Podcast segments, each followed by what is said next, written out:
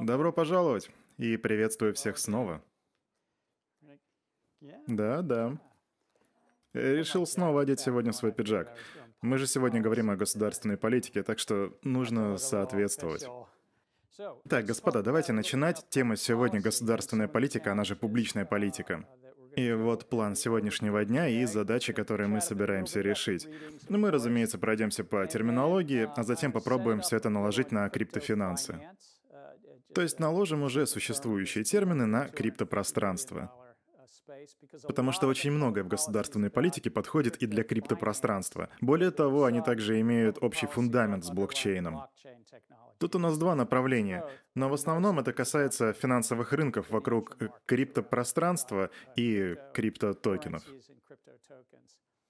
Далее, дадим общее представление структуры государственной политики и поговорим о трех так называемых отбойниках — незаконной деятельности, финансовой стабильности и инвестирующем обществе.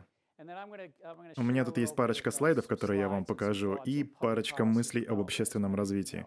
Как многие из вас, наверное, знают, я пропинал баклуши последние 20 лет, занимаясь политикой, в том числе государственной.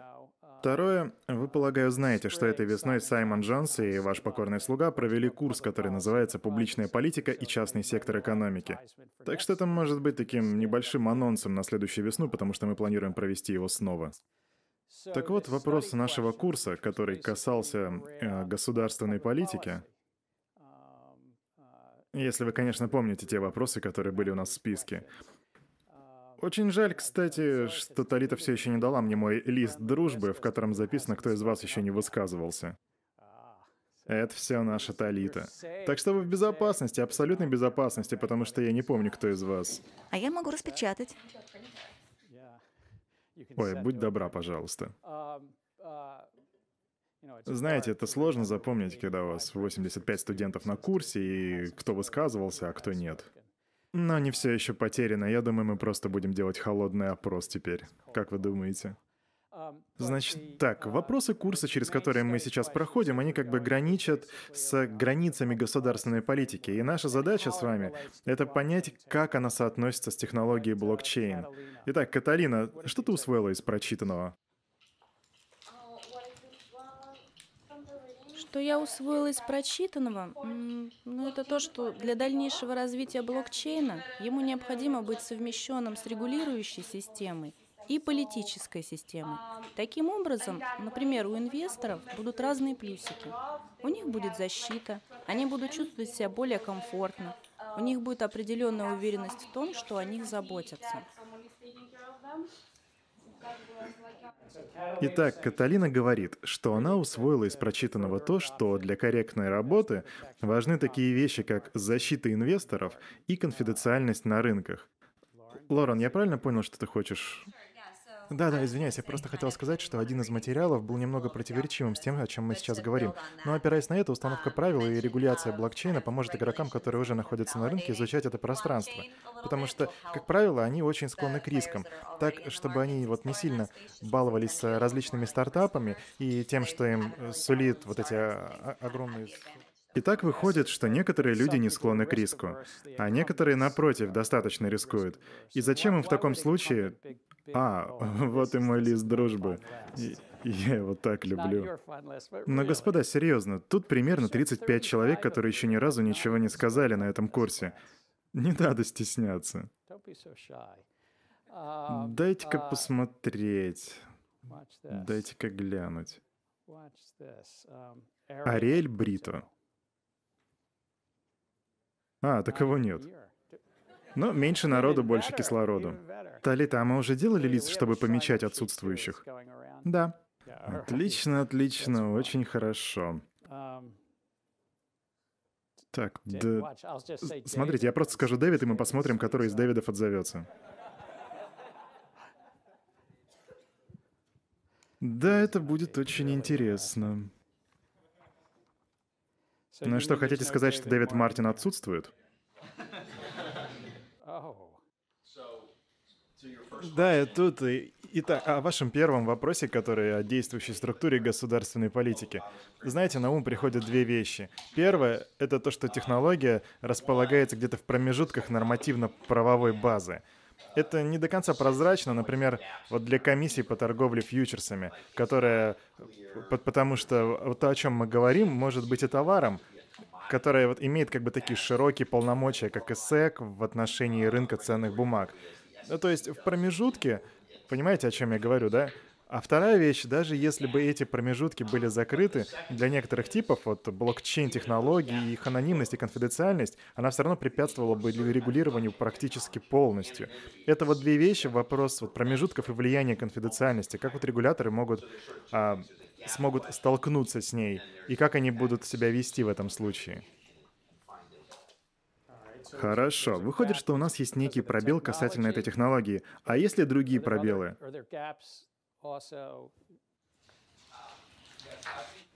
Как еще раз тебя зовут? Джим? Джеймс? Теперь услышал.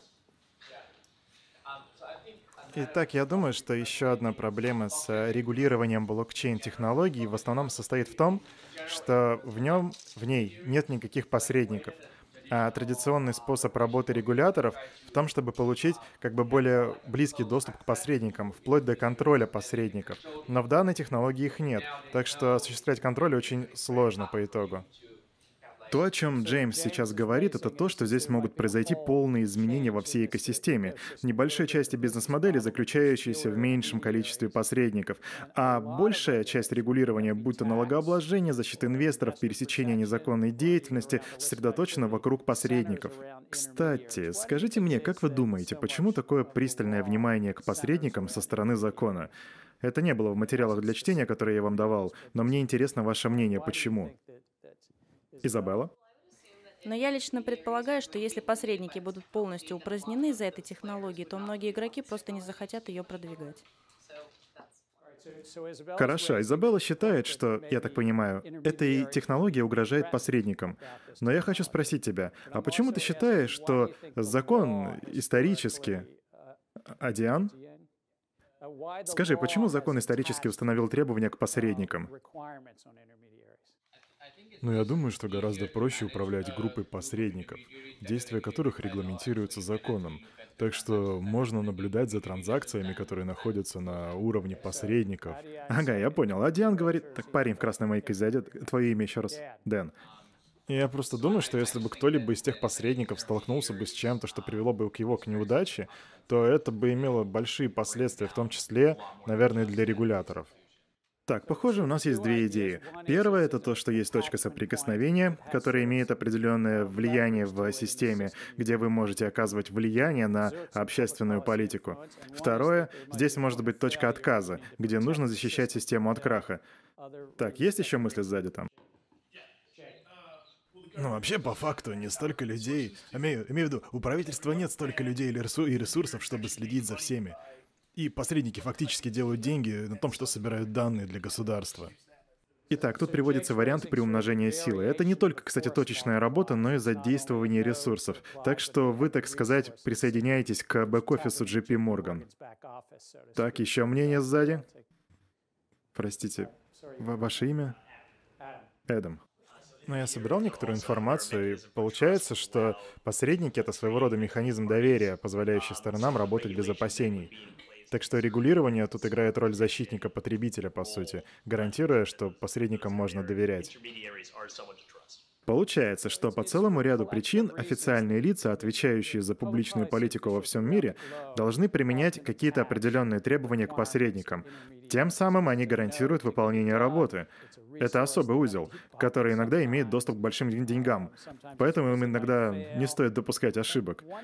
Одна вещь, о которой мы еще, кстати, не упомянули, это то, что иногда организации с течением времени хотят быть регулируемыми, потому что таким образом создается фильтр на входе. Обычно это не касается каких-то ранних стадий, но позже, как правило, это это, это служит пропускным пунктом и также создает добавочный доход. Да, Хьюго, пожалуйста. Я просто хотел сказать, мы уже можем видеть, как это начинается с OG в криптопространстве, как вот с Coinbase или как с Bittrex, то есть американские организации, которые начали свою деятельность относительно рано, и теперь они работают с регуляторами. И таким образом они захватывают рынок и делают его более комфортабельным и более ну, удобным. Еще раз, какие вы там буквы сказали? ОД? OG? OG, значит.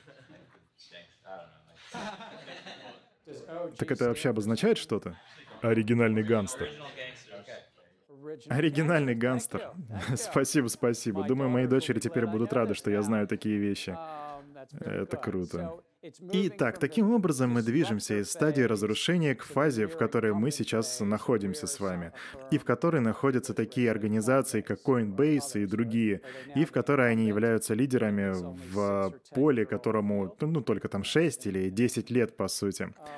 Сейчас мы поговорим немного о налогах, о банковской тайне и о тесте Хауи. И я пока не собираюсь устраивать опрос по тесту Хауи именно сейчас, но будьте готовы. Когда мы перейдем к этому слайду, мы будем с вами говорить. Ну и, конечно, мой любимый дак-тест или утиный тест. Напомните мне, как зовут этого нашего поэта, кто помнит? В. Райли. Ага, вы знаете. А откуда он родом?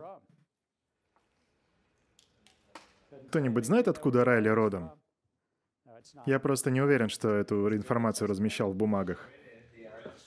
Он из Индианы. Да, верно, он из Индианы. А как они там говорят? Если эта птица ходит как утка, говорит как утка, крякает как утка, то это чертова утка. Да, в самую точку. А что если это типа робо-утка или видео на экране компьютера, которое выглядит, ходит, крякает как утка? Кристофер поднимает вопрос. Если это роботизированная утка, роботизированная утка, которая ходит как утка, крякает как утка и плавает как утка, то утка ли это на самом деле? И знаете, в рамках государственной политики это может быть даже и так. Если это смарт-контракт, который ходит как утка, крякает как утка, то, может быть, в глазах государства он останется уткой. И вот этот утиный тест, знаете, его придумали более ста лет назад. Но это то, чем все еще пользуются регуляторы и люди, занимающиеся государственной политикой. Это одна из вещей. Если, например, в Вашингтоне, там это могут как-то по-другому назвать. Но все же, утиный тест — это, ребята, значит, пользуйтесь здравым рассуждением, отвечая на вопросы. Господи, я назначил для чтения мою собственную книгу. Можете ее, кстати, пропустить, не читать. Итак, мир криптофинансов. Раньше вы уже видели этот слайд, но крипта нестабильна, поэтому сейчас это уже около 220 миллиардов долларов, и это за последние дни. И чуть более 50%, точнее 54% это все биткоин и другие крупные крипто криптоактивы расположены на рынке. Ethereum, Ripple и, и другие. Мы еще достаточно много поговорим об ICO, являются ли они ценными бумагами или не являются. Но я бы хотел отметить, что с точки зрения рынка, примерно три четверти рынка это уже, они уже были определены комиссией по ценным бумагам как ценные бумаги. То есть простая математика. 54% это биткоин, 15 или около того это эфириум. Это уже почти 70%.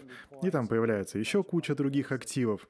Таким образом, почти три четверти объема на рынке — это то, что кто-то уже называет деньгами, а кто-то — товаром. Но это не ценность. Это, кстати, знаете, актуально еще для некоторых дебатов, в которые постоянно ведутся. Так, это мы обсудили. Вот прям как львица в углу этого экрана, официалы присматриваются к криптофинансам, что в свою очередь порождает некоторые вопросы. Почему им это интересно? Почему официалы хотят прийти туда? Что провоцирует их интерес?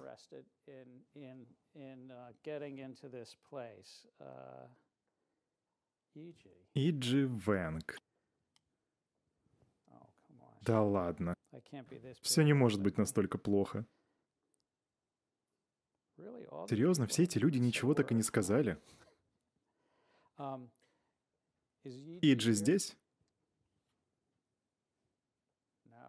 Посмотрите на это. Ну, тогда же проще. Теперь я буду знать, кто не ходит на мои лекции. А что насчет Никиты? Как думаешь, почему официалы хотят туда прийти? Ну, из-за рискованных транзакций. И есть такая точка, что ну, это зрение что-то сложно, там криптофинансы и, и, и все такое. Ты имеешь в виду сложно для кого? Для официалов. Но это да, но почему они хотят попасть туда? Почему не хотят быть в крипте? А можно я отвечу? Отчасти это связано с высокой волатильностью. А на чем еще зарабатывать, как не на волатильности, верно? А еще тут как бы много людей, я полагаю, около 20 миллионов на Coinbase. Верно? Поэтому, когда я работал в Goldman Sachs, у нас была поговорка «волатильность твой друг». Это зачастую не друг многих из тех, кто находится на рынке. Но если вы из мира финансов и посреднических рисков, а волатильность — это форма риска, так что волатильность была нашим другом. Она в особенности была нашим другом в период высокой нестабильности, потому что в такой период некоторые наши конкуренты могли не справиться с этим риском и могли потерять долю на рынке, следовательно. А мы бы свою долю в этот момент увеличили. По сути, они могли бы даже, знаете, вылететь из бизнеса. Такое часто случается. Название следующей темы «Стартапы могут молить о прощении». Часто, но не всегда должностные лица ощущают, что им нужно разрешение. Таким образом, существует такой небольшой асимметричный репутационный риск, связанный с бизнесом. Когда вы работаете на крупную фирму, а в крупном подразделении вы прямо-таки будете ощущать ограничения, которые лежат на вас. Вокруг, знаете, будет много контроля на соответствие. У вас будет много юристов вокруг, там бухгалтерский отдел, все вот это. Но вам нужно будет иметь все те же ценности, как и в маленькой компании. Я говорю искренне, не стоит нарушать закон. Честно-честно, потому что когда вы работаете в маленьком стартапе, вы как бы...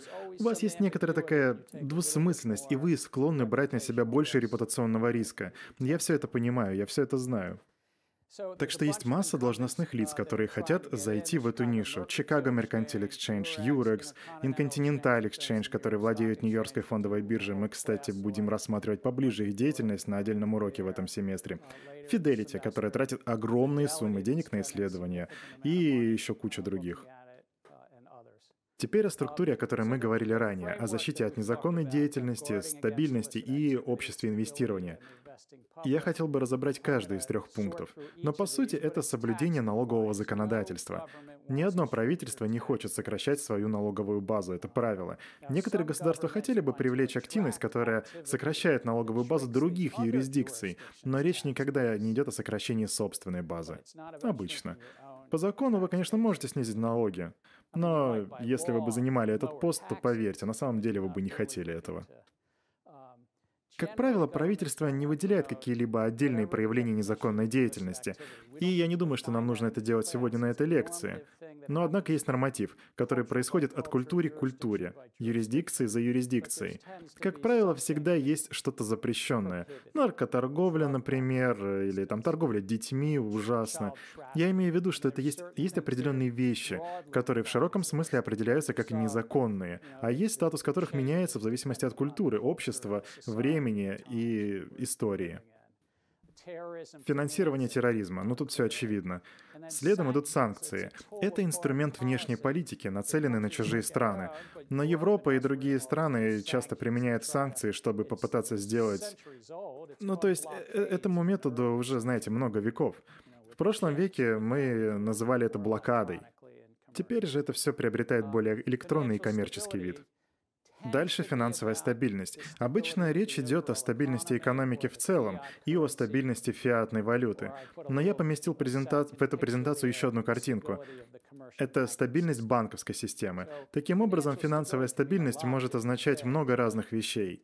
Но обычно это всегда касается валюты, экономики или системы центральных банков или коммерческих банков. Но для некоторых стран, не для большинства, конечно, финансовая стабильность может быть связана с контролем за движением капитала. Если где-то страна контролирует оценку своей фиатной валюты, помните, помните, мы много говорили о деньгах, верно? Так вот, есть кто-то, кто не хочет денежного потопа, и они хотят контролировать стоимость своей внутренней валюты, то они будут иметь контроль над капиталом. И для таких стран весь мир криптофинансов имеет особый статус. И теперь общество инвестирования и общество потребления. Мы поговорим о защите инвесторов и защите потребителей. Это, кстати, чтобы вы понимали, не одно и то же.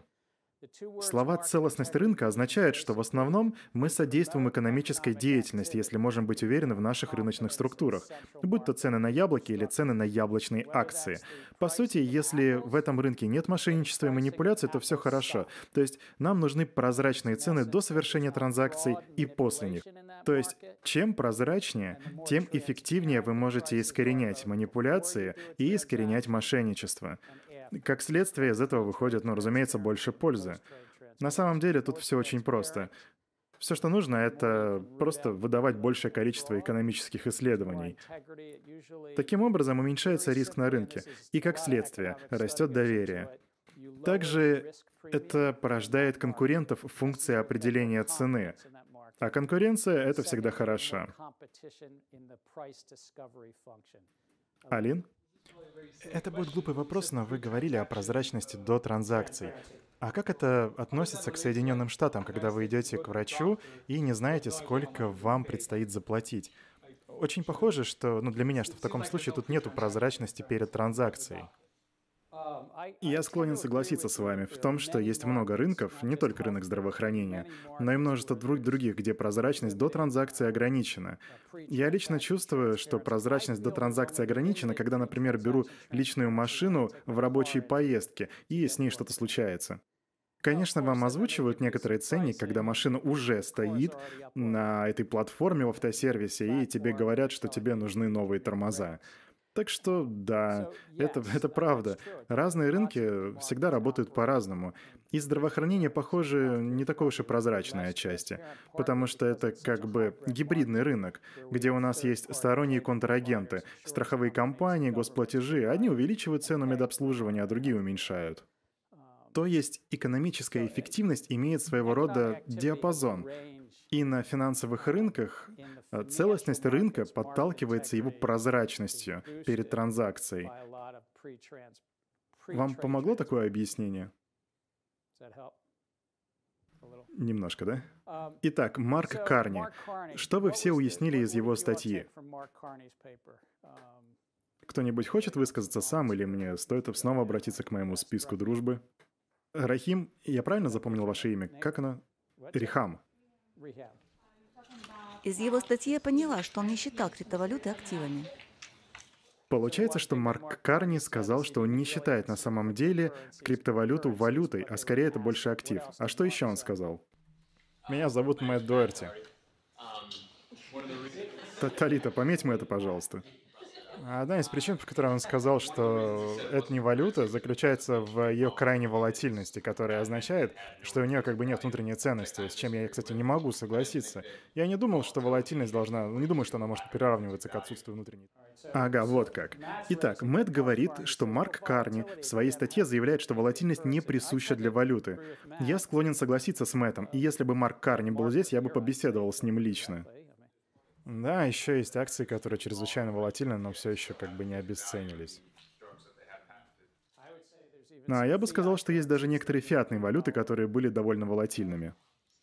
Ну, я думаю, внутренняя ценность в любом случае имеет место быть, но, возможно, в таком случае вовсе не обязательно позиционировать что-то валютой, если цена вот всегда колеблется. Тогда бы я просто, ну, мое мнение так или иначе. Ну, то есть я согласен, но это просто другая линия рассуждений. То есть вы считаете, что если что-то имеет внутреннюю ценность, то не обязательно быть валютой, правильно? Я считаю, что это следует называть цифровым активом не потому, что это не имеет внутренней ценности, а потому, что это просто-напросто не является надежной учетной единицей. Извиняюсь, а как ваше имя? Кайл. Кайл. Итак, Кайл говорит, что все дело в том, что это просто ненадежная учетная единица, и на данный момент очень мало заведений, которые используют ее как средство оплаты. Словом, это здорово. У нас, похоже, тут намечаются дебаты. Но тот факт, что кто-то уже использовал актив в качестве расчетной единицы, должен сделать его валютой.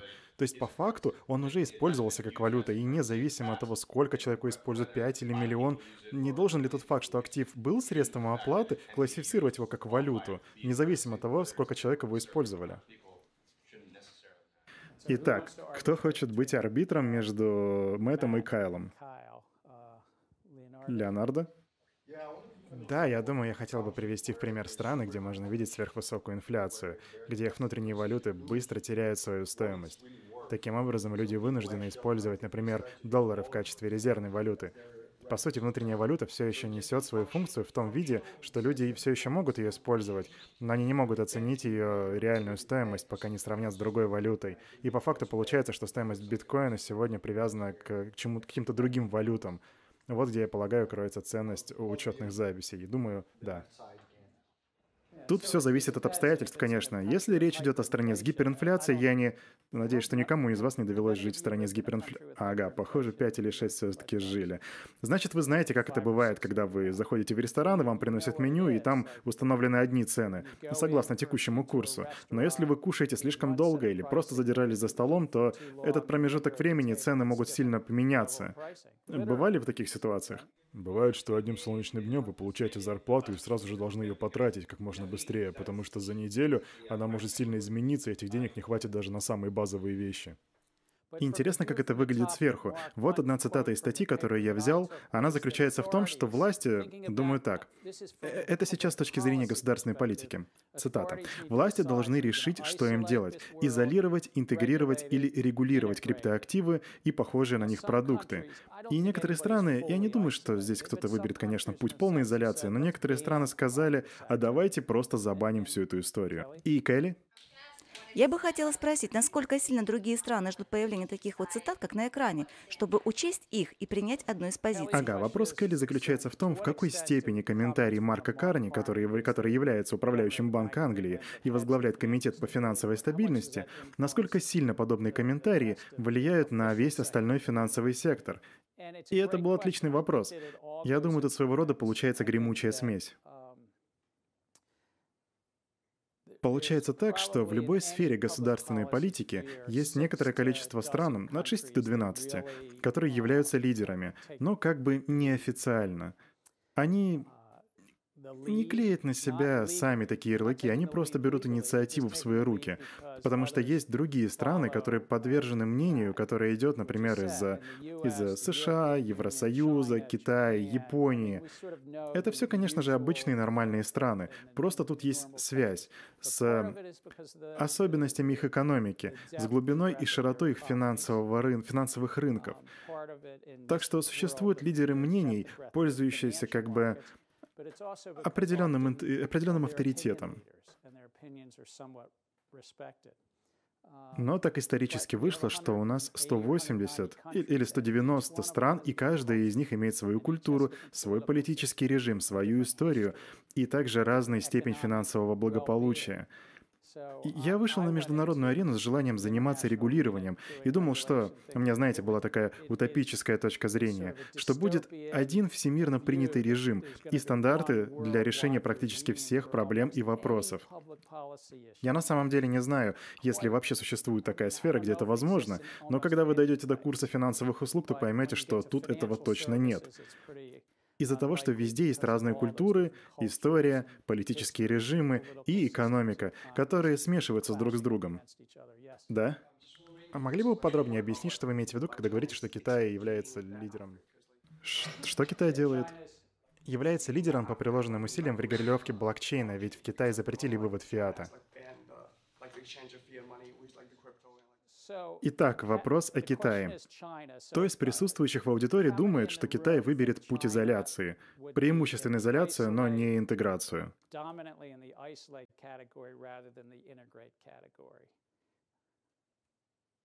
Ага, третий или четверть из вас. Хорошо. Это очень интересно, это своего рода гибрид выходит. Китай открывает пинком дверь и говорит «нет любой подобной активности». И тем временем два из самых больших майнинговых пулов по добыче биткоина находятся в Китае. Некоторые криптобиржи предпочли покинуть Китай, но вот майнеры, там это одни из самых крупнейших продавцов биткоина, потому что они аккумулируют биткоин и им нужно его продавать, а для этого им нужны биржи, которые, как мы выяснили, уже не в Китае. Возможно, я произнесу имя биржи неверно, но вроде это хобби. Х-У-О-Б-И. Считается она довольно китайской криптобиржей. Думаю, теперь ее юридический адрес находится на Мальте. Возможно, я даже и не ошибся. Так что у нас получается такой тени-толкай гибрид. Центральный банк Китая также имеет очень активные проекты в отношении блокчейн-технологий. У них целый исследовательский комплекс. Это, кстати, публичная информация. Ну, то есть публичная значит для нас. Возможно, есть и секретная информация. которые мы не знаем. Так что здесь мы с вами можем наблюдать такой очередной раз смешанный подход. Так что, надеюсь, я ответил на ваш вопрос. Давайте теперь... Знаете, я потратил очень много времени за последние шесть месяцев, разъезжая по миру и общаясь с разными конфессиями. СССР, в Японии и здесь, в Штатах. И вот что я вижу. Защита от незаконной деятельности. Широкий консенсус. 180 или там 190 стран говорят, да, нам нужно это внедрять. Но по факту это очень нестабильная производительность при внедрении. Плюс часто много фейковой информации переходит от одной юрисдикции к другой, потому что некоторые, например, спокойно относятся к уклонению от налогов, если это происходит не в их юрисдикции. Какие-то малонаселенные точки на Земле вполне охотно превращаются в налоговые убежища, привлекая средства из-за рубежа. Тем не менее, есть общий широкий консенсус, и он обычно находится в финансовых министерствах и центральных банках. Также есть он в местных аналогах правоохранительных органов, вроде нашего Министерства юстиции. И вот понимая это, мы понимаем, где образуется связующее звено между странами. Финансовая стабильность. Общий консенсус по мониторингу. В нашем случае здесь не о чем переживать, так как э, криптофинансы — это небольшое пространство в четверть триллиона долларов, а общая капитализация всего мира Общая капитализация всех рынков, я имею в виду 250 триллионов долларов, почти в тысячу раз больше. А мировые фондовые рынки оцениваются на минуточку в 90 триллионов долларов. И даже мировые запасы золота составляют 7 триллионов долларов, что в 20 раз, 28 раз больше. Эти цифры дают вам представление относительности капитализации, поэтому вроде нужно мониторить, но вроде как бы и некуда спешить. Но есть еще и другая перспектива, в частности в других странах с контролем капитала, потому что может образоваться нестабильность их внутренней валюты таким образом. И, наконец, третий пункт. Общество инвестирования и защита этого общества. Я бы, знаете, добавил еще взгляды широкого диапазона. В США и Канаде по большей части склоняются в эту сторону. Но вы знаете, возможно, стоит обезопасить первичное предложение монет и другие активы, которым нужна защита. И я полностью на их стороне. Знаете, это как огромная клумба с цветами. Давайте продвигать инновации и все такое. То есть тут есть диапазон. И этот диапазон достаточно широк. Моя личная точка зрения, я уже озвучил ее на некоторых конференциях, если мы с вами увидим рост с четверти триллиона до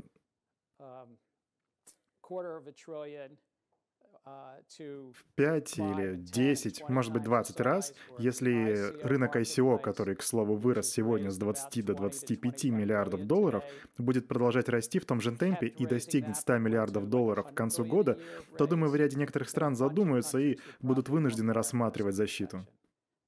Я считаю, ну это понятно, мое личное мнение, у нас никогда не будет единой юрисдикции и единых законов. Но большая часть стран считает, что все, что происходит в крипте, все еще относительно мало по отношению к фондовому рынку. Если увидим рост, то некоторые страны, да, они будут вводить защиту, очевидно. У меня вопрос о защите незаконных акций и финансовой стабильности. Когда вы путешествовали по разным странам, какие метрики они использовали, чтобы измерить свои достижения и как они мониторили ход процесса? Итак, вопрос заключается в том, что делают разные страны, чтобы оценить свой успех. Я, знаете, приведу сейчас один пример, и затем мы перейдем к дальнейшему обсуждению. В Японии расположены одни из самых ранних криптобирж. MTGOX, GOX MTGOX была ранней биржей, промоутеры владельцы которой пришли в Токио несмотря на то, что они даже не были японцами по национальности. Таким образом, они обосновались в Токио. И они пошли на дно, когда полмиллиарда долларов были потеряны. Это предположительно была хакерская атака. Средства были полностью утеряны. И это интересный кейс, потому что крипту крали у них в течение многих месяцев. Это не была одна удачная точечная атака. Так что в 2017 году Япония одумалась и внесла правки в закон. Они установили полноценный режим по регулированию криптобирж, в частности, в отношении вопросов безопасности клиентов и незаконной деятельности.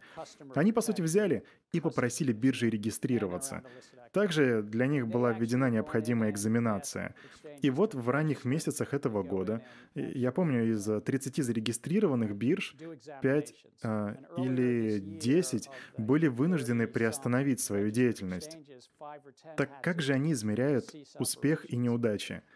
Еще одна биржа в этом году потеряла полмиллиарда долларов из-за атаки. И их исполнительный директор, по сути, премьер-министр, был вынужден отвечать на эти вопросы по новостям в прямом эфире. Если ты регулятор, то ты явно не будешь веселиться в этот момент. Потому что иногда ты понимаешь, успех — это или провал, смотря какие, на какие вопросы отвечает твой босс по новостям. Так почему же все так получилось? Это было ужасно на самом деле, в том смысле, что там происходило в тот момент. И вы знаете, я просто это привел как пример, я привожу его иногда. Давайте, пожалуй, погрузимся глубже в каждую из следующих тем. Каждая из них займет примерно от 5 там, до 10 минут. Возможно, вы это еще будете проходить на отдельных курсах, но тем не менее мы все-таки копнем сейчас. Защита от незаконной деятельности. Соблюдение налоговых законов и отчетность. Как вы, кстати, думаете, какой крупный вопрос правительства США, да и любое другое правительство, мы тут не фокусируемся только на США, Штатах и... Келли, спасибо тебе за эту заметку. Я, кстати, правильно тебя запомнил, да? Так вот, она написала заметку, что лекции Генслера слишком США-центрированы. Это было дерзновенно. Но ты ведь права. Они были штатоцентрированы, потому что я общался, обращался к Конгрессу США, по сути. Это то, чему ты учишься в политике. Ты учишься оценивать свою аудиторию. И все же ты права. Так как ты думаешь, какой же первый большой вопрос возник у правительства США и любого другого правительства ввиду событий 10, 11 и 2012 года? Что это был за вопрос? Вы, кстати, могли об этом узнать из материалов а, в разделе «Политические задачи». Так что, кто-нибудь ответит? Как собрать со всего этого налоги? Как собрать со всего этого налоги? Как собрать налоги с биткоина, когда придет время? И это был первый вопрос, который встал тогда. Что это вообще такое? Валюта, актив. И что сказали в США в, по-моему, 2013 году? Это, кстати, было в материалах для чтения. Это все же актив или это валюта? Собственность. Собственность, верно. Из-за этого налоговая отчетность превращается в кошмар. Это верно. И результат этого... Хочешь сказать это еще раз? Ну, по факту тебе нужно каждый раз, когда ты совершаешь обмен с одной монеты на другую, и когда ты тратишь ее, тебе нужно записывать ее базовую стоимость. И вот ты торгуешь, и у меня было 600 листов с записями в этом году. Это было жестко. И каждый раз, когда цена меняется, тебе нужно как бы вносить. Ну, ну то есть это не как на фондовой бирже, когда если ты торгуешь одним активом на протяжении года, то ты можешь просто сопоставить свой начальный баланс и потом заплатить налоги согласно дельте. Но тут, тут приходится записывать каждый отдельный трейд. Да, такие ситуации явно не планировались в восьмом году, когда Сатоши Накамото создавал свой продукт. И вот 10 лет спустя эта валюта или собственность. Некоторые юрисдикции на Земле, всего парочка, сказали, что валюта. Но доминирующая позиция по всей планете — это собственность. А значит, подчиниться закону о собственности страны придется — то есть в которой происходит действие, понимаете, о чем я. Следующая группа вопросов касалась налогообложения майнинга, бирж и форков. Кто-нибудь хочет сказать, что будет, если вы майните и получаете биткоин, ну или другую любую криптовалюту, эфир или так далее? Кто-нибудь хочет угадать? Вам, кстати, даже, знаете, не нужно угадывать, потому что я это записал. Это было в ваших материалах для чтения. Так у тебя 600 листов, ты говоришь? Ну, я еще и о форках из опыта знаю. Ты, по сути, платишь налоги на все. Так, например, Bitcoin Cash Fork, даже если цена нулевая, да или любая, это не имеет значения, когда ты, когда ты все это продаешь. Хочешь сказать, что нужно платить налоги с обоих активов после форка? Ага. Как видите, это даже жестче, чем сплит акций. Во время сплита вам только нужно беспокоиться о базовой цене. А что насчет майнинга биткоина? Зан, хочешь мне сказать что?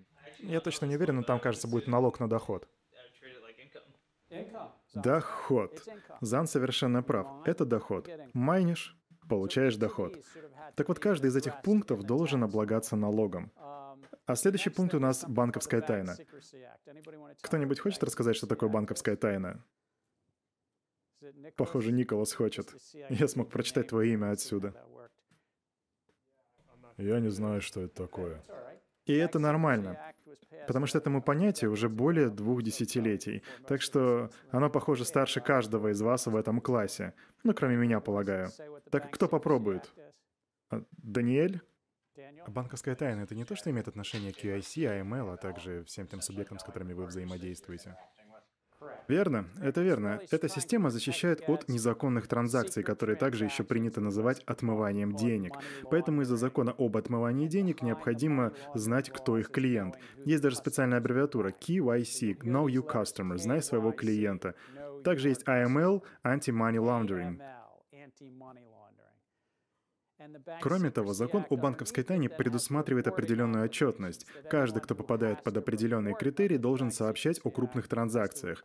Если вы, допустим, пойдете в банк и там скажете, «Извините, я бы хотел совершить перевод на 11 тысяч американских долларов», то в таком случае сотрудник, сотрудник должен будет составить отчет, потому что есть порог, по-моему, это около 10 тысяч долларов. Если ты переведешь 500 долларов, то никакого акта не будет, конечно. Но о подозрительной активности они будут рапортовать. Они будут рапортовать о крупных транзакциях, потому что есть определенные триггеры в законе о банковской тайне. И вы будете слышать эти буквы снова и снова, даже если вы никогда не инвестировали или не работали в блокчейн-компании. QIC и AML. Это два режима, которые, ну, как-то работают. Они, конечно, не фонтан, но они как-то работают. И вот чтобы дать правительственному сектору и банковскому сектору понятие того, кто владеет аккаунтами и где наблюдается подозрительная активность. Потому что они будут получать обратную связь, они будут получать отчеты. Алин, пожалуйста. А как тогда анонимные криптосистемы уживаются со всем этим? Я понимаю, что на биржах нужно проходить QIC, AML и вот это. Итак, Алин спрашивает, как все это вписывается. По сути, так же, как и закон о передаче денег. Один из законов о передаче денег — это тот, о котором упомянул Дэниэль.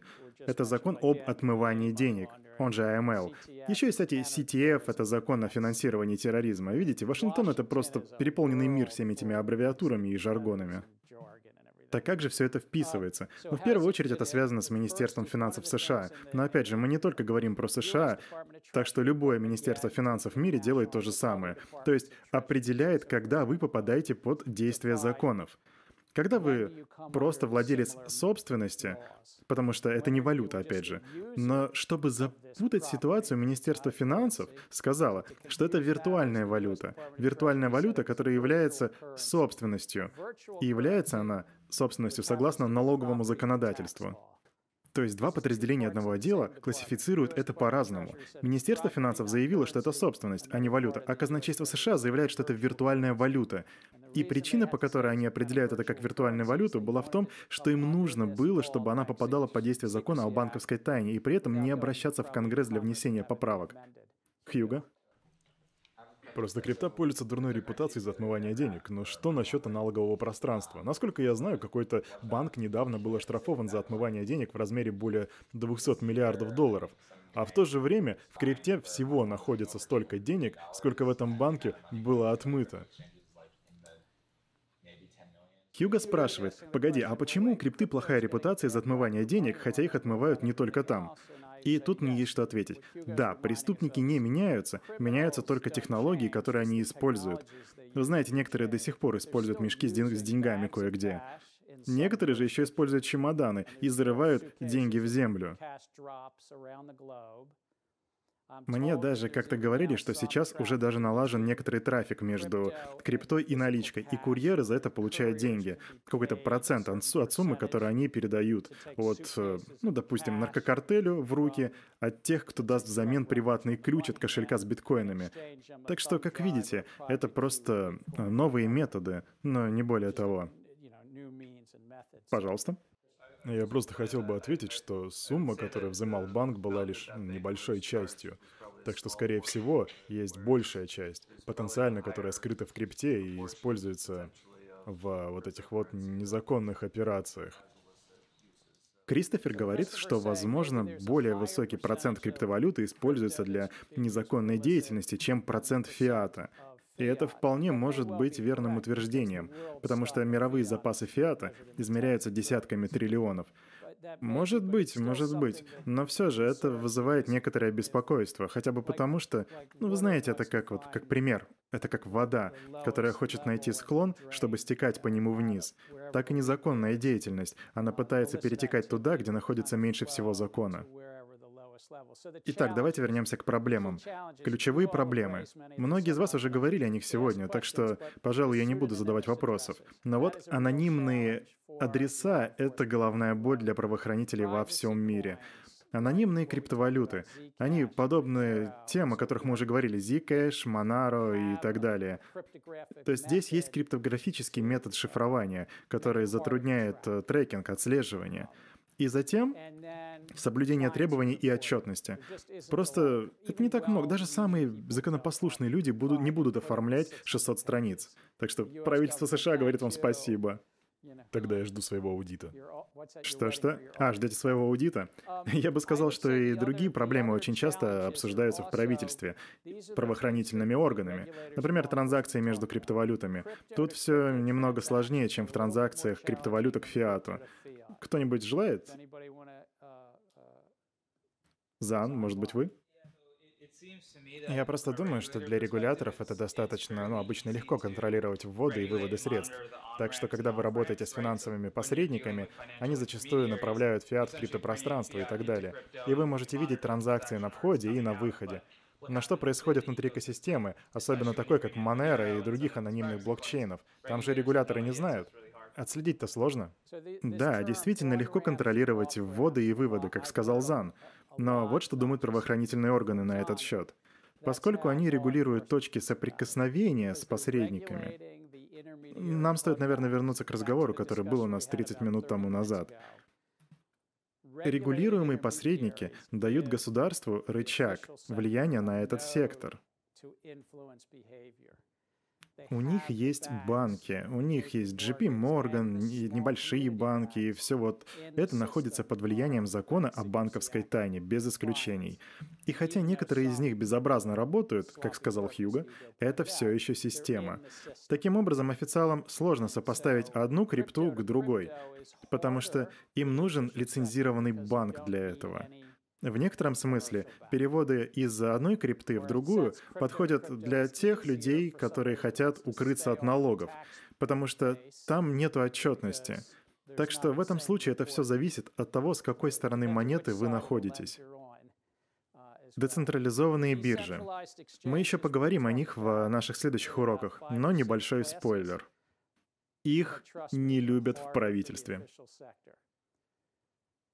Эти биржи, как понятно из названия, основаны на децентрализованном алгоритме. Следовательно, там нет посредников. Внутри этих алгоритмов Илон и я можем торговать биткоин к эфиру и эфир к биткоину. И децентрализованная биржа делает это возможным и анонимным. И большая часть активов там основана на эфириуме. Получается, и эфириум токен в сети, и эфириум, в общем, вы поняли. И это касается ICO токенов. Это сложная структура, и мы еще вернемся к ней на наших следующих занятиях. Я не собираюсь задавать им компрометирующих вопросов, если что, так что не беспокойтесь. Это чисто в академических интересах. Так кто из вас знает? Но это, наверное, как Silk Road. Silk Road, да, но что это такое? Ну, это что-то о парне, который юзал Deep Web. Он вроде сейчас за решеткой. У него были идеи о свободной торговле, и все это по итогу вылилось в инструмент для наркоторговли. Да, это по сути веб-сайт, где ты можешь покупать и продавать нелегальные штуки. Не только вещества, но в основном вещества. И оплата проводится в основном в биткоинах. Хотя, возможно, что сейчас его место заняли уже и другие монеты. Технология, которую мы используем, чтобы попасть туда, называется Tor, по буквам Т-О-Р. Это способ попасть туда и при этом не быть отслеженным. Это если так говорить в общих чертах. Это был Silk Road. И темный рынок, разумеется, существует. И еще до появления темного рынка с биткоин-оплатой вы могли слышать о черном рынке. Как видите, меняются только имена и технологии. Далее у нас государственные юрисдикции. Считаю, что ни у кого из вас не должна быть сомнений, что государственные юрисдикции всегда находятся в неком соревновательном режиме друг с другом. И если это не война, то это очень жесткий вид соревнований. И вот государственные юрисдикции — это... Ну, то есть это не как, знаете, в расследовании Малера. Вы помните, они предполагали, что русские использовали биткоин, чтобы подпортить нам выборы. Но представьте, в более широком смысле, госюрисдикции могли бы использовать точно такие же методы в соревновании друг с другом. Сейчас внимание на экран. Мне показался интересным этот график. Я нашел его, когда скроллил интернет. Диар уже говорил об этом, но это посреднический договор США для анализа блокчейнов. То есть есть ряд компаний, которые будут приходить и делать анализ и проводить экспертизы. Речь о высших учреждениях. Цифры на экране ужасно актуальны. Тут речь всего как бы о двух с половиной а, миллионах долларов, но результат очень интересен. Тут и РС, и таможня, и ФБР, и тут фискальные сервисы, даже агентство по борьбе с наркотиками. Это все части правительства США, которые публично заказывают выполнение такой работы. И внешние службы занимаются трекингом. Таким образом, это дает представление о том, кто пытается использовать биткоин на территории Соединенных Штатов Америки. Это дает потрясающую прозрачность. Это что касается незаконной деятельности. Сейчас позвольте мне перейти к финансовой стабильности, потому что у нас осталось мало времени. Итак, финансовая стабильность. Первоначальная оценка финансовой стабильности крипты пока еще не особо показательна. Хотя стоит отметить, что страны с контролем капитала обеспокоены сохранением стабильности в этом случае, в особенности, если это может подорвать стоимость их внутренней валюты. По сути, в странах с контролем капитала, например, у Китая есть черты некоторого контроля, вы не сможете просто так взять и вывести капитал оттуда. Но однако есть схема.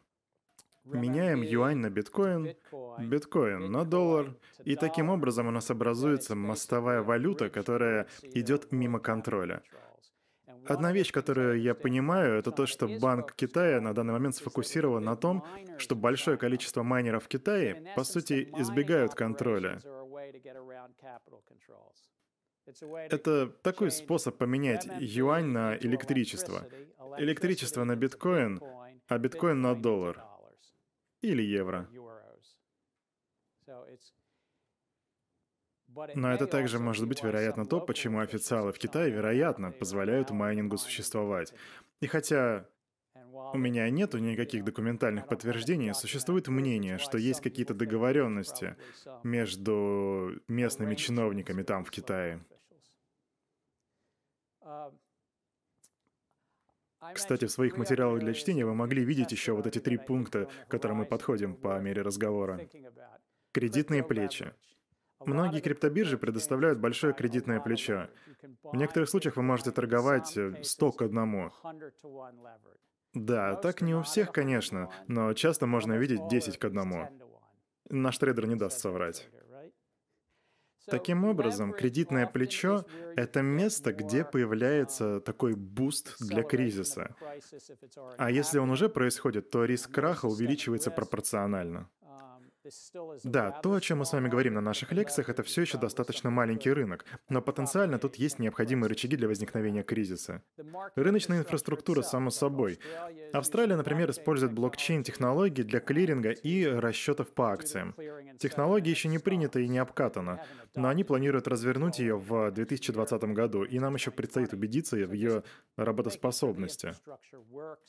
Далее цифровая валюта Центрального банка. У нас вообще-то планируются две лекции по этой теме, так что, наверное, стоило бы пропустить этот слайд. Но, знаете, я все же перечислю некоторые основные моменты о цифровых валютах. Их потенциальная процикличность. Цифровая валюта Центрального банка подразумевает, что ЦБ говорит, что Хакинг, например, не должен делать депозит в банк, чтобы получить доллары США. Ему можно сделать депозит прямо в Федеральный резерв. Но в Швеции, например, делают так. Вы можете внести депозит прямо в Центральный банк Швеции. Но мы поговорим подробнее об этом через пару недель. Но это может привести к побегу из коммерческих банков в центральные банки. Мой вопрос заключается в том, что вот если вы сделаете все это, то получается, нужно будет использовать параллельно цифровую валюту с фиатной, что по идее может поставить под угрозу способность банка к проведению денежно, денежно-кредитной политики. Особенно если вы будете использовать биткоин, потому что могут возникнуть проблемы со спросом и предложением. А, напомни-ка мне свое имя. Шон, да? Так, Шон, я с тобой полностью согласен. Но придержи-ка эту мысль на пару недель до наших следующих лекций. Там мы будем разбирать этот вопрос поглубже. Но вкратце суть того, что сказал Шон, в том, что если Центральный банк выпускает цифровую валюту для населения, может ли это потенциально подорвать денежно-кредитную политику? Тут есть много изящных компромиссов, скажу я вам. Я оставлю эту тему вам, пока мы не вернемся к ней. Подумайте о ней. Общество инвестирования. Мы с вами это уже обсудили и знаем, что рынки подвержены мошенническим манипуляциям. Опять же, у нас будет еще пару лекций о криптобиржах. Однако скажу, что они не адаптированы к целостному рынку. И такая простая вещь, как... Можно еще раз ваше имя, пожалуйста? Майкл. Майкл у нас трейдит, и я так понимаю, в том числе и на криптобиржах. Верно. Хорошо. Поэтому, когда Майкл размещает ордер на криптобирже, нету каких-либо правил или какого-либо регламента или закона, который бы гласил, что эта биржа не может опередить его. То есть, если Майкл хочет купить биткоин по 6,5, а биржа может сделать это перед ним по цене там 6,490. Или, или лучше 6,390. У нас это называется передним переходом. И есть огромное количество возможностей сделать деньги на ордере Майкла, прибегнув к обману, по сути. Кайл, что ты хочешь спросить?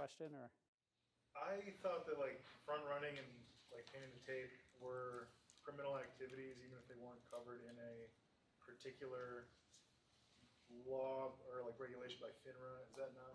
Насколько я понял, Кайл поднимает вопрос о, а что, если что-то не регулируется законом о защите инвесторов, может ли это попадать под другие законы? Вы вроде упомянули Финра. Финра — это компания со статусом саморегулируемой организации в области инвестиций.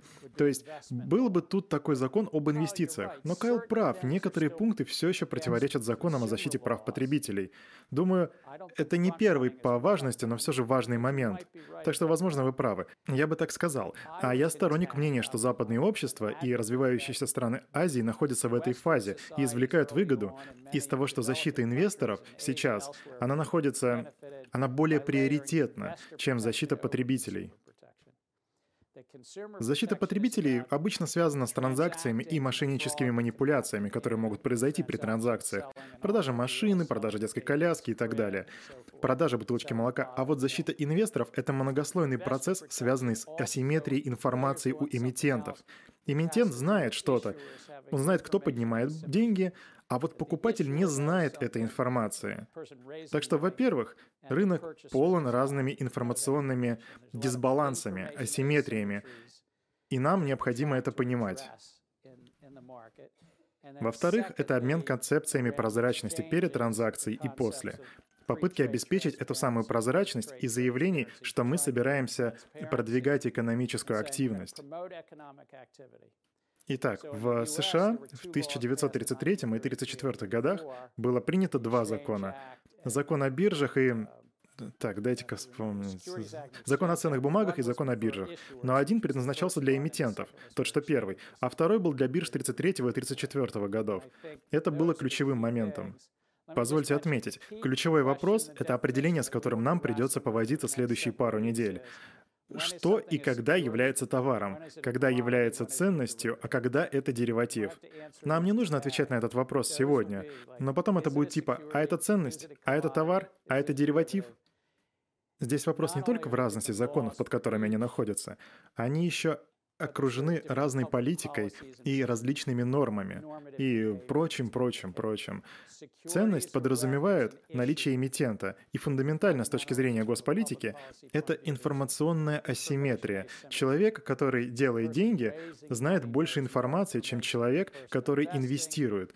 И так, скорее всего, будет всегда. То есть вам стоит понять, где тут точка справедливости при обмене. Я бы еще хотел пропустить парочку вещей, чтобы уделить внимание вопросу Кайла. Защита инвесторов выходит за рамки защиты потребителей. Я хочу представить вам четыре пункта Гарри Генслера. Вы их не найдете в учебниках, конечно, но тем не менее я считаю, что это то, на чем базируется защита инвесторов. Первое. У инвесторов актуальная и полноценная информация. Вы можете оспаривать значение полноценной информации, но это что-то более крупное, чем продажа коробки молока. Потом запрет на мошеннические схемы. Разумеется, мошенничество запрещено. Тогда, когда вы покупаете коробку молока, тоже. Но тут есть особенности. Далее, то, что я уже рассказывал о вторичном рынке. Он способствует прозрачности цен. И четвертое, то, о чем я еще не рассказывал, это то, что консультанты зачастую имеют огромное количество конфликтов на финансовых рынках. Здесь почти всегда, почти во всех странах есть дополнительная ответственность на консультантах, будь то так называемая фудуциарная ответственность или какая-то другая. Но здесь обычно все однозначно, но всегда присутствуют дополнительные ответственности. Вот эти четыре пункта. Я не пытаюсь вас провести по всему курсу о законах о безопасности за три минуты, но эти четыре пункта — это ваша краткая шпаргалка. Да, Том? А что там наверху написано, страховка или эмитенты? Эмитенты. Спасибо за вопрос. Эмили? А есть ли какое-нибудь общее соглашение о расстановке приоритета между защитой инвесторов и потребителей против налогообложения – можно ли таким образом предположить, что если бы была улучшенная защита, то это привлекло бы больше инвестиций, которые затем могли бы быть без налогообложения? Так, чтобы... Простите, а что вы сказали, налог или подлог? Налог. Окей. Просто я представляю, что усиление защиты принесет большой поток инвестиций, но и больше людей потенциально будут уклоняться от налогов, если, конечно, они до этого еще этого не делали. Итак, Эмили таким образом поднимает вопрос. В смысле, каким образом общество балансирует между налогами и защитой инвесторов? Это, кстати, то, что, ну, как, будто, как будто мы сделали шаг назад в истории, то это то, что некоторые страны делают сейчас, но они делали это и пару веков назад. Как нам продвинуть инновации, которая продвинет экономическую активность? Я просто пытаюсь сейчас немножко развивать ваш вопрос. То есть как вы продвигаете экономическую активность, одновременно не забывая о других общественных благах и не выходя за вот эти регулятивные рамки? Все просто. Защита инвесторов. Я просто немного углубился, потому что это что-то, что вы часто видите вокруг блокчейнов и биткоинов. Но это также было бы актуально тогда, когда только строились железные дороги. Это было актуально, когда появился интернет. Как продвинуть новую технологию и при этом не мешать другим социальным благам, к которым мы так стремимся? Просто я из того лагеря, где говорят, защита от незаконных действий Финансовая стабильность, защита инвесторов сами по себе продвигают социальные блага.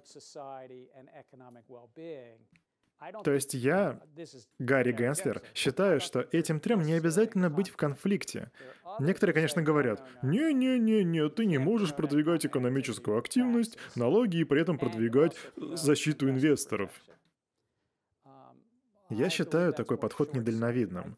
И считаю, что режимы 30-х годов в этой стране и других странах других десятилетиях были фундаментом процветания последующих 70-80 лет.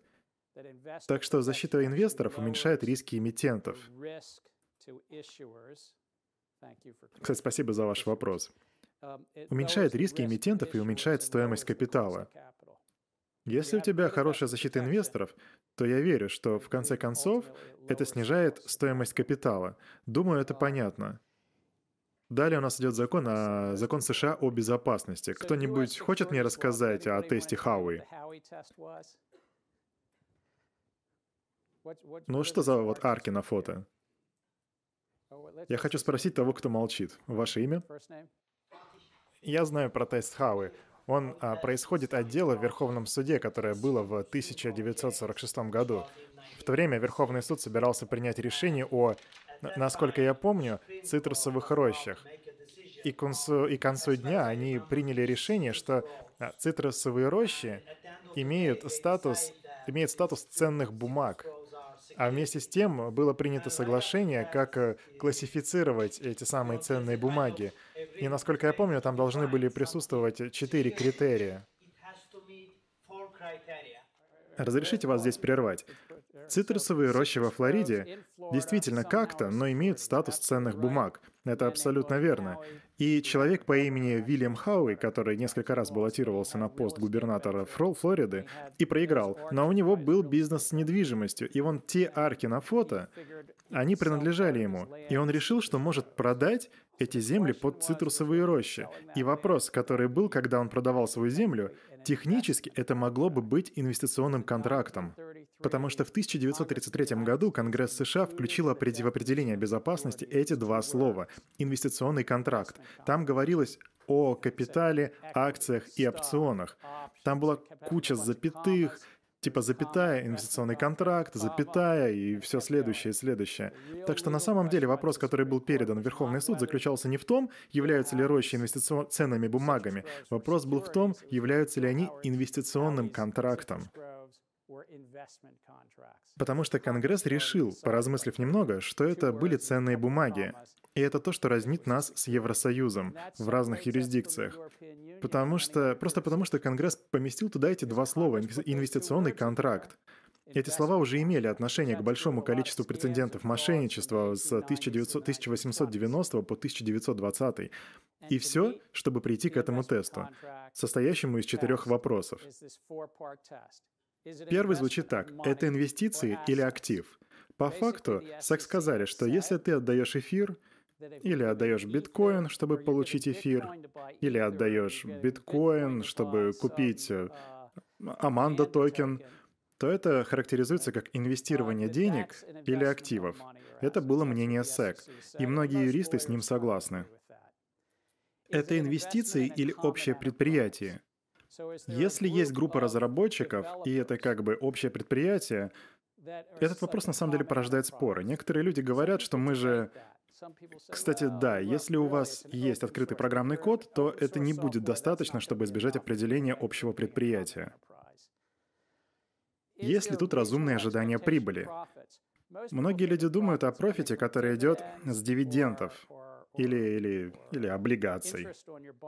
И СЭК говорит, и у нас, кстати, уже есть судебная практика, говорит, что ожидаемой прибылью может быть даже ожидание того, что актив просто вырастет.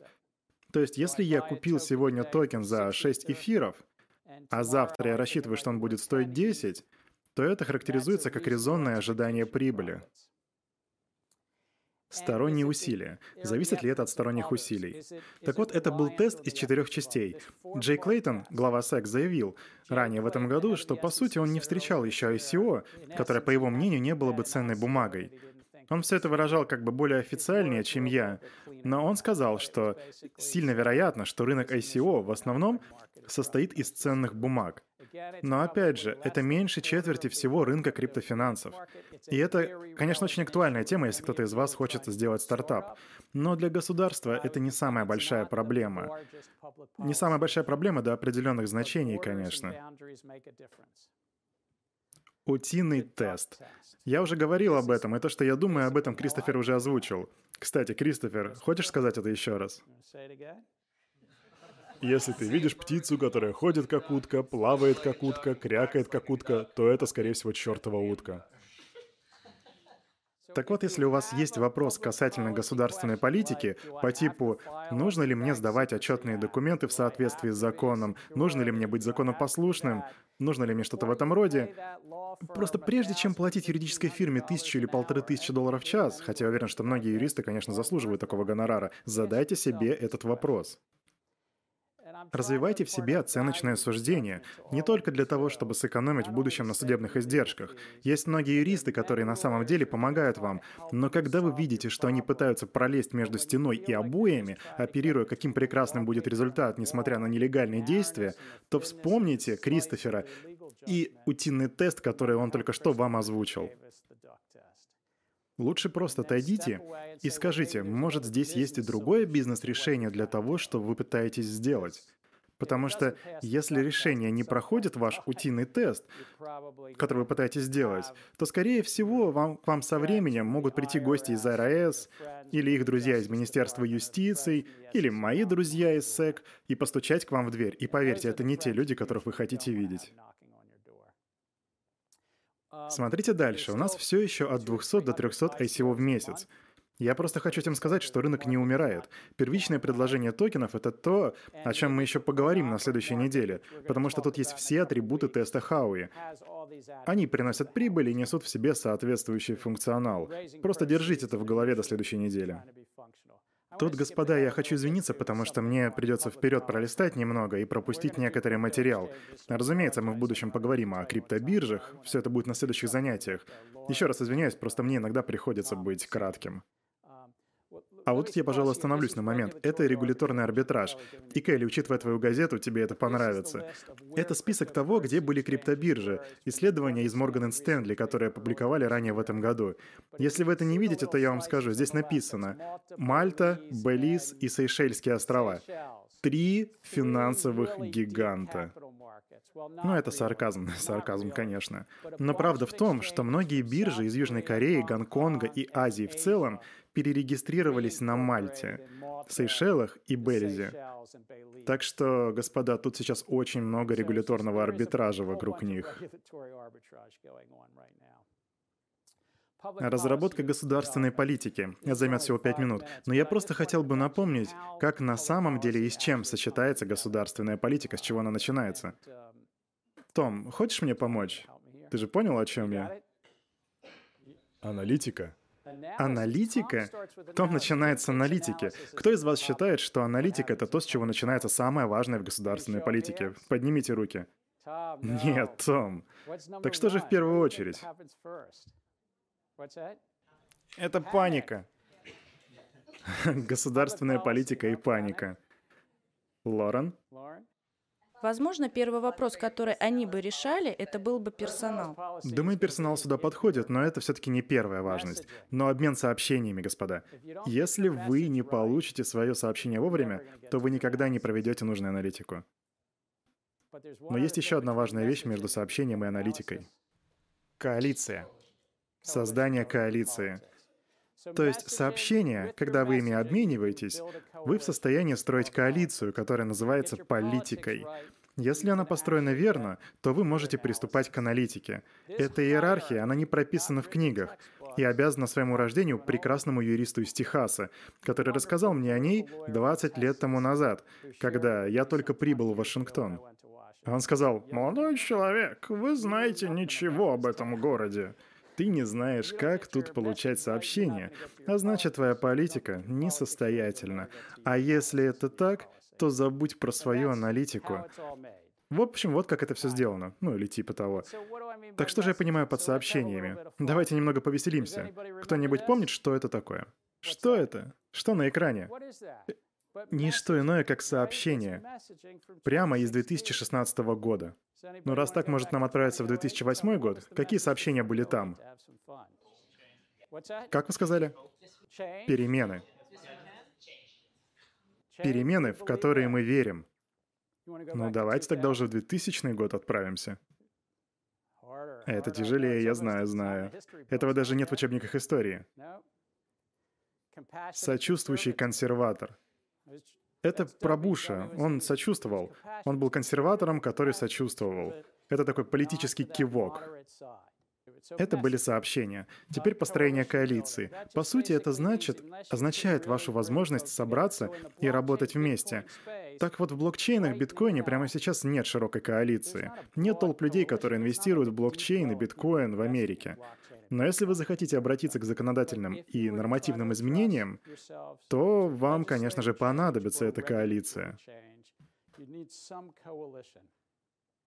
То есть недостаточно быть просто группой майнеров, рыночных спекулянтов, стартапом или криптовалютной биржей. Здесь должно быть построение коалиции в той или иной форме. Аналитика имеет значение. Я не собираюсь говорить, что она бесполезна.